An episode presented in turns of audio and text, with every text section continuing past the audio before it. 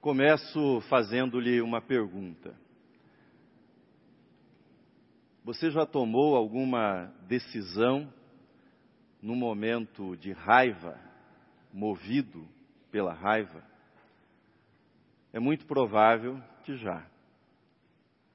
Difícil encontrar um ser humano que não tenha tomado alguma decisão movido pela raiva.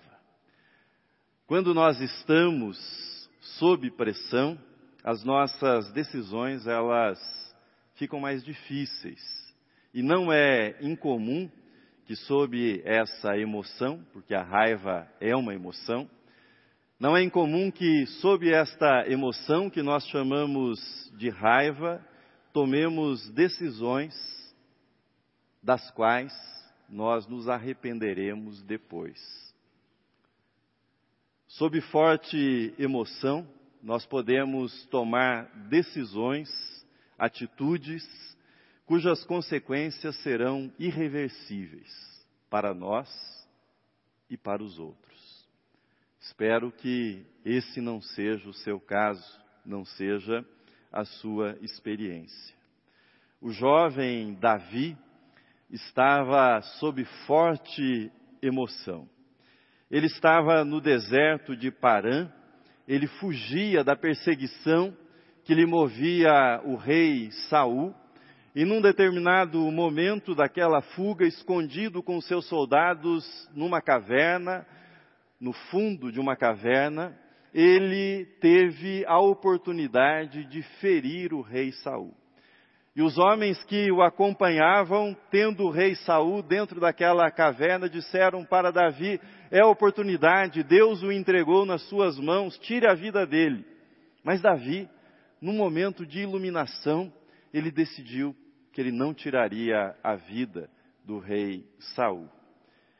Depois que Saul deixou aquela caverna e já num outro lugar, não muito distante, Davi gritou para Saul o chamou, perguntou para o rei o que é que o rei tinha contra ele, por que o perseguia. E então disse para Saul: Eu hoje tive a oportunidade de matá-lo, mas eu não o fiz, porque eu não tenho nada, nada contra o rei. Saul ficou emocionado. E ele se dirigiu a Davi mais ou menos nos seguintes termos: Agora eu vejo que você é mais justo do que eu. Vejo que você será rei em Israel. E Davi e Saul ficou fortemente emocionado. Davi liderava um exército de 600 homens em Israel nessa época. Não é fácil arrumar suprimento para 600 soldados, ainda mais numa região desértica, numa região de muita escassez e vivendo na clandestinidade, como era o caso deles. Mas havia naquela região um homem muito rico, um fazendeiro, um homem abastado, e esse homem estava tosqueando suas ovelhas, e Davi enviou alguns soldados pedindo ajuda. Não exigiu nada mais que, por consideração, que por generosidade aquele fazendeiro colaborasse com eles com aquilo que desejasse. O homem não só não atendeu o pedido de Davi, mas insultou Davi. Ao receber o relato dos insultos que aquele homem fizera, Davi foi tomado pela raiva e aquela indulgência que tivera com Saul o abandonara e ele decidiu que atacaria aquele homem que o havia insultado e para isso separou nada menos do que 400 soldados. E tomou a seguinte decisão: nenhuma pessoa daquele clã, ninguém do sexo masculino haveria de sobreviver ao ataque deles. De espada na mão, com muita raiva no seu coração, Davi rumou para aquela fazenda para tirar a vida daquele homem. O que é que aconteceu? Convido você para que abra sua Bíblia. No primeiro livro de Samuel, capítulo 25. Primeiro livro de Samuel, capítulo 25, do versículo 18 ao 35. Vivendo no deserto, tendo sob sua responsabilidade 600 soldados, sendo perseguido pelo rei Saul, Davi deixou-se dominar pela raiva naquele momento em que foi afrontado pelo fazendeiro Nabal, marido de Abigail. E na sua raiva, ele estava a caminho para matar Nabal e todos os seus descendentes do sexo masculino. Mas Deus pôs no caminho de Davi uma pessoa muito especial, que mudou completamente o rumo daquela história. Quem você escuta na hora da raiva? Quem é que você escuta quando você é dominado pela ira? Quem você escuta na hora da raiva é determinante para a sua vida. Espero que na hora da raiva você não se aconselhe com aquele tipo de pessoa que gosta de apagar incêndio jogando gasolina, como nós dizemos. Espero que você tenha na sua vida uma pessoa sábia para escutar quando você é impelido a tomar decisões movido pela raiva. E se você não tem essa pessoa, a minha oração é para que Deus coloque no seu caminho, assim como ele colocou no caminho de Davi, uma pessoa sábia que você possa escutá-la antes de fazer as bobagens típicas que as pessoas fazem quando são dominadas pela raiva e quando tomam atitudes sob o domínio dessa emoção. Mas quais são as características da pessoa que deve ser ouvida por você e que representará para você a presença de Deus num momento difícil da sua vida? Quem eu devo escutar na hora da raiva? Quais são as características dessa pessoa? Escute a pessoa que é sensata e prudente. Escute uma pessoa sensata e prudente. Abigail é apresentada como sensata e como prudente. Davi reconheceu a prudência de Abigail, louvou a sua prudência e a abençoou por isso. Uma pessoa sensata é uma pessoa que sabe avaliar objetivamente as consequências de um conflito. Sua visão não é turvada pelas emoções, não é contaminada pelos preconceitos. Uma pessoa sensata possui, além da inteligência lógica, possui a inteligência emocional. Ela não confunde as suas emoções com as emoções que lhe são trazidas pela pessoa que está dominada pela raiva. Uma pessoa prudente é uma pessoa cuidadosa, cuidadosa com aquilo que ouve e cuidadosa com aquilo que diz. Uma pessoa prudente é uma pessoa zelosa. Um cristão prudente tem o cuidado, por exemplo, de checar as informações. Quantas decisões e quanta emoção de ira é desencadeada por informações imprecisas, deturpadas, que muitas vezes orientam as ações de pessoas. Uma pessoa sensata e prudente não se deixa dominar pela ansiedade, mas sabe o tempo, o momento de cada palavra e de cada ação. Na hora da raiva, devemos buscar ouvir pessoas que são sensatas e prudentes. O imprudente, ele tem o seu olhar enviesado. Ele apresenta conselhos que são tortuosos. A pessoa insensata e imprudente, nas suas análises, ela mais confunde do que ajuda quando aconselha aquele que está movido pela raiva. Em segundo lugar, escute a pessoa generosa, escute quem é generosa. A generosidade de Abigail aparece nas providências que tomou imediatamente. Ela separou duzentos pães, dois odres de vinho, cinco ovelhas, trigo, cachos de uva, figos. Uma pessoa generosa é uma pessoa que merece ser ouvida. Por isso, o servo tendo visto a bobagem que o seu patrão havia feito, foi imediatamente para a esposa de Nabal, Abigail, e relatou aquilo que havia aquilo de que havia tomado conhecimento. E por que ele fez isso? Porque ele conhecia a generosidade daquela mulher. Se na hora da sua raiva seu conselheiro for uma pessoa egoísta, você entrará numa guerra sem fim.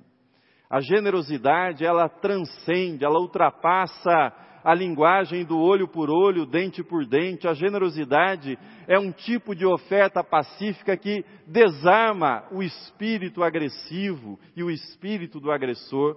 A pessoa generosa, ela não enxerga um mundo, isto é meu, isto é seu, mas ela olha para a realidade, ela interpreta a realidade sob a perspectiva do isto é nosso isto é para ser compartilhado, isto é para ser dividido, isto é para a nossa oferta de paz e não para a nossa guerra, para o nosso conflito. Assim era o espírito daquela mulher. Em terceiro lugar, escute quem é humilde. Veja comigo na tela o que fez Abigail quando viu Davi. O texto diz: Vendo, pois, Abigail a Davi, apressou-se, desceu do jumento e prostrou-se sobre o rosto diante de Davi, inclinando-se até à terra. Lançou-se-lhe aos pés e disse: Ah, Senhor meu, caia a culpa sobre mim, permite falar a tua serva contigo e ouve as palavras da tua serva. Aquela mulher fez muito mais do que era exigido dela ela pôs o seu rosto na terra, lançou-se aos pés de Davi e ela assumiu a responsabilidade por aquilo que causava o desentendimento. Humildade é um princípio fundamental na comunicação quando nós lidamos com conflitos. Escute os conselhos de um arrogante e você vai entrar numa guerra sem fim. Escute uma pessoa humilde e um caminho de paz vai se abrir diante de você. A humildade de Abigail criou em Davi uma disposição imediata para ouvi-la. Afinal de contas, ela, ele, Davi, alguns instantes, talvez algumas horas antes havia feito um gesto semelhante de humildade diante do rei Saul que o perseguia. A humildade desperta aquilo que há de melhor na alma da outra pessoa, ainda que essa pessoa esteja na posição e na condição de nosso adversário. Mas a arrogância, ela desperta aquilo que há de pior na outra pessoa e nos nossos opositores. Pergunto-lhe: a pessoa a quem você tem dado ouvidos é uma pessoa humilde? Você já testemunhou da parte dessa pessoa atitudes que evidenciam que ela é de fato uma pessoa humilde? É uma pessoa que não vive se gabando? É uma pessoa que não é orgulhosa? É uma pessoa que não vive se autoelogiando o tempo todo? Se você tem uma pessoa assim na sua vida, essa pessoa merece ser ouvida por você em todas as circunstâncias e especialmente no momento de raiva. Em terceiro lugar, escute quem assume responsabilidades. Não pode haver conselheiro pior do que aquele tipo de pessoa que está sempre culpando os outros. Aquela pessoa que está sempre dizendo que o que deu errado é porque a outra pessoa não fez o que deveria ter feito. Se você escutar alguém que está sempre transferindo suas responsabilidades para os outros, a sua vida irá de mal a pior. A sua vida irá ladeira abaixo, como diz o ditado. atitude diferente tinha Abigail. Veja na tela o versículo 25. Ela diz: Não se importe o meu senhor com este homem de Belial, a saber, com Nabal, porque o que significa o seu nome ele é, Nabal é o seu nome, a loucura está com ele. Eu, porém, tua serva, não vi os moços de meu senhor que enviaste. Ela assumiu a responsabilidade. Ela chamou para si, para ela, aquela responsabilidade. É minha responsabilidade. Esse desentendimento ocorreu porque, infelizmente, eu não percebi a presença dos seus soldados e não soube o que estava acontecendo. Por que você imagina que o servo, depois de ter presenciado a ofensa que Nabal fez a Davi, foi relatar o caso para Abigail? Pela atitude de Nabal, eu não tenho dúvida alguma que aquela fazenda funcionava por causa daquela mulher. Eu não tenho dúvida alguma que aquela casa não havia desabado ainda, porque havia uma mulher sábia e temente a Deus que cuidava e fazia com que as coisas estivessem em ordem naquela casa, naquela propriedade, porque ali havia uma mulher que não transferia suas responsabilidades para as outras pessoas. Abigail não estava mentindo para agradar a Davi. Ela não estava fazendo um discurso estratégico para livrar a sua família daquele ataque.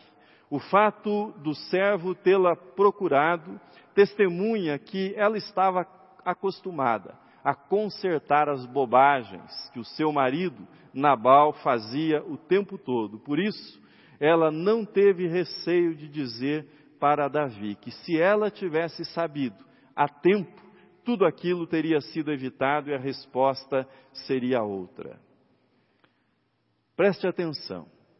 Se a pessoa com quem você se aconselha é uma pessoa que está sempre transferindo responsabilidades, é uma pessoa que não assume a responsabilidade pelos seus atos. O que há de errado no mundo é culpa dos outros, nunca a responsabilidade dela. Ela não participa de absolutamente nada. Esta pessoa não tem nada para lhe ensinar e essa pessoa vai atrapalhar a sua vida.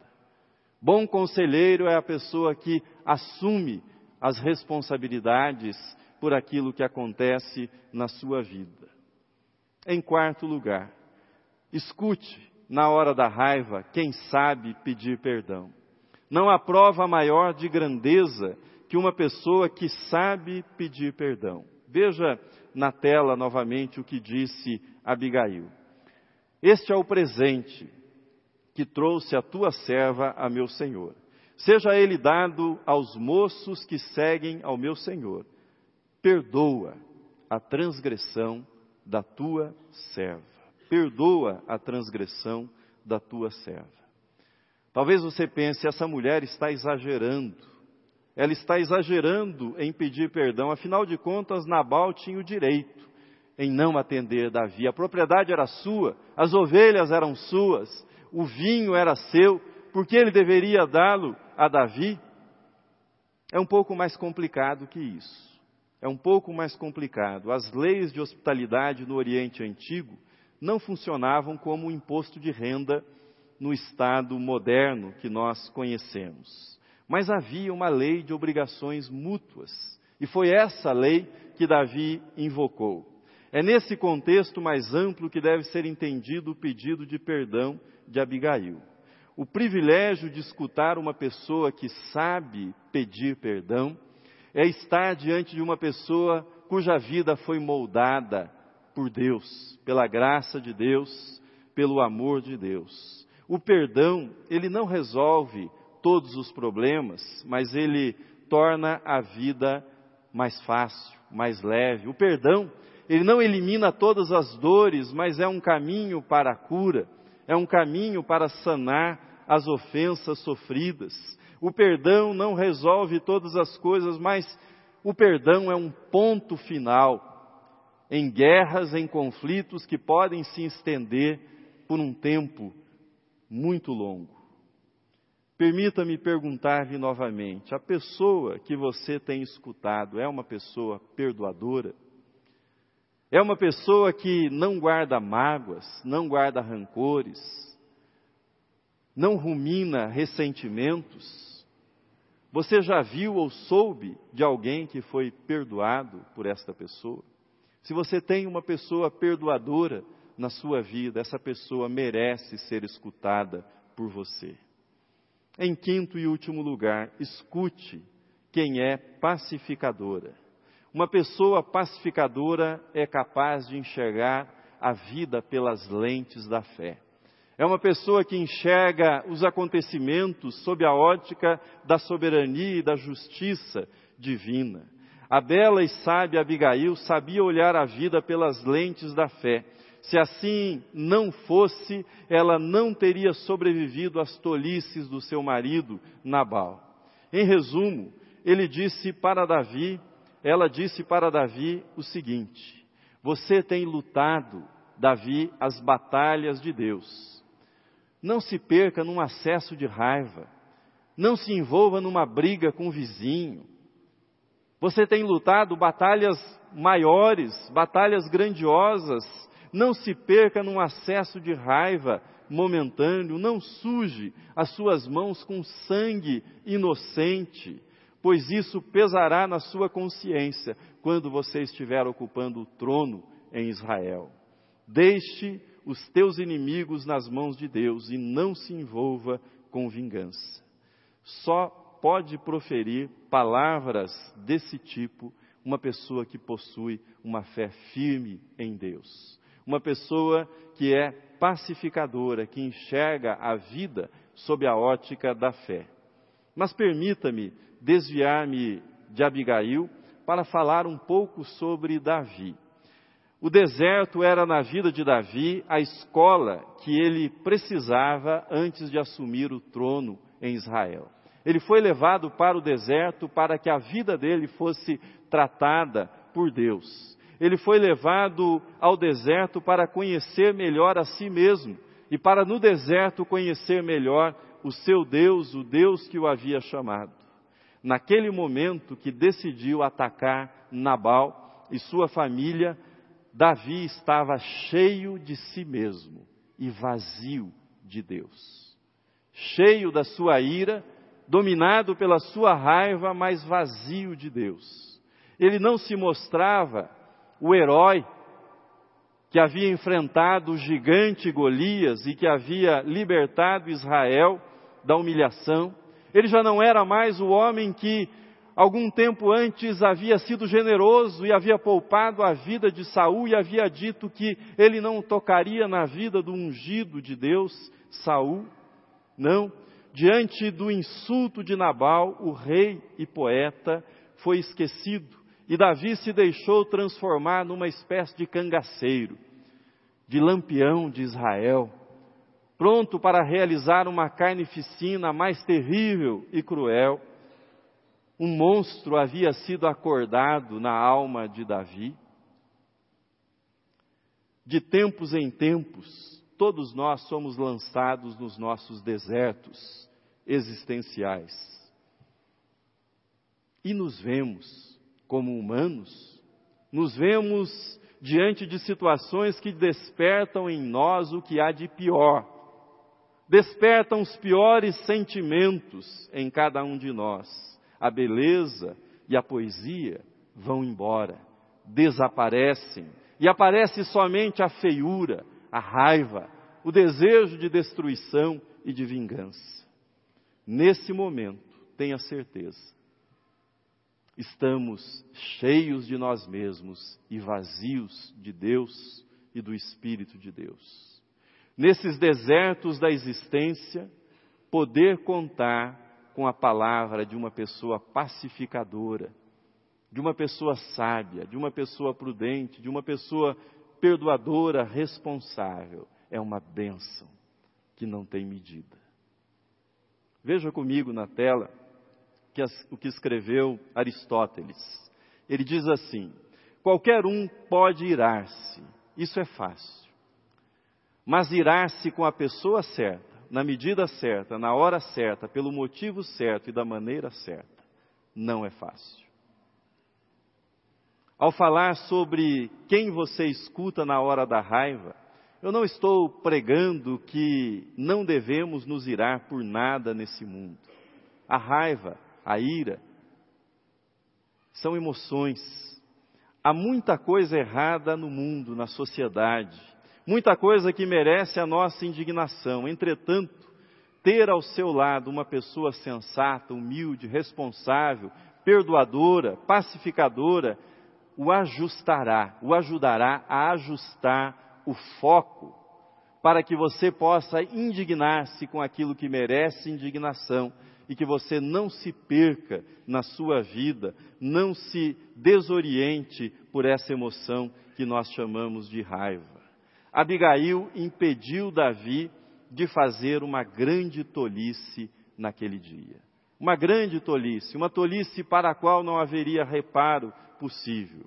Pergunto-lhe: quando alguém pede sua ajuda, quando alguém pede a sua ajuda, agora não colocando-se no lugar de quem escuta, mas no lugar de quem aconselha, quando alguém pede sua ajuda, você age como pacificador ou você ajuda a pôr mais lenha na fogueira?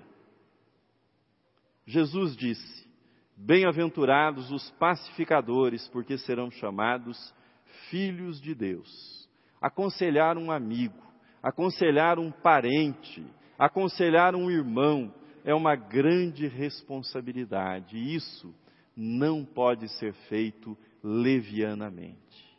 Deve ser feito por pessoas que escutam a Deus, que escutam o próximo em amor e que desejam o melhor para a vida daquele que recorre ao conselho. Que Deus nos abençoe, que Deus nos dê sabedoria e capacidade de escutar. Amém.